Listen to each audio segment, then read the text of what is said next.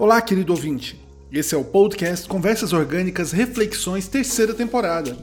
Muito obrigado por estar conosco nessa jornada. Vem refletir conosco. Olá, pessoal.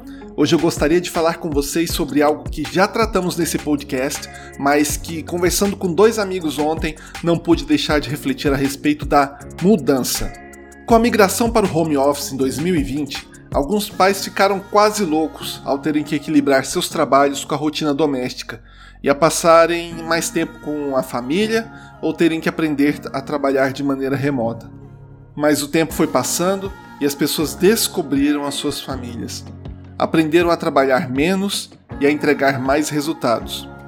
É verdade que alguns ainda trabalham até mais horas do que deviam, mas aos poucos, essas pessoas estão percebendo que não é preciso entregar sua sanidade em troca de um salário. Que ao invés de ter um cliente, elas podem ter vários, e que ao invés de entregar suas horas, elas podem entregar resultados e com isso podem até ganhar mais. Descobriram que não precisam trabalhar fisicamente em uma empresa e participarem de reuniões intermináveis para justificar as horas dos gerentes e terem os seus dias rigorosamente controlados por outras pessoas. Descobriram que quando se libertam da geografia, as oportunidades aumentam e os salários também.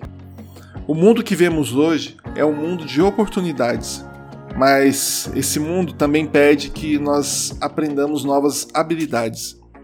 Pessoas no interior do Brasil trabalham em empresas de São Paulo, têm os seus salários quase que dobrados.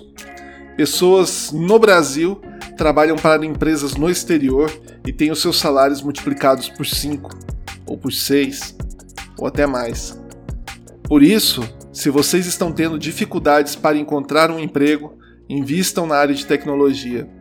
Se vocês estão trabalhando muito e não estão ganhando o equivalente, procurem clientes no exterior ou procurem aprender uma nova habilidade onde você pode conseguir clientes no exterior. Aprenda uma nova língua, por exemplo, principalmente o inglês. Há vários sites também que te ensinam novas habilidades na área de tecnologia e outras áreas, como por exemplo o Coursera.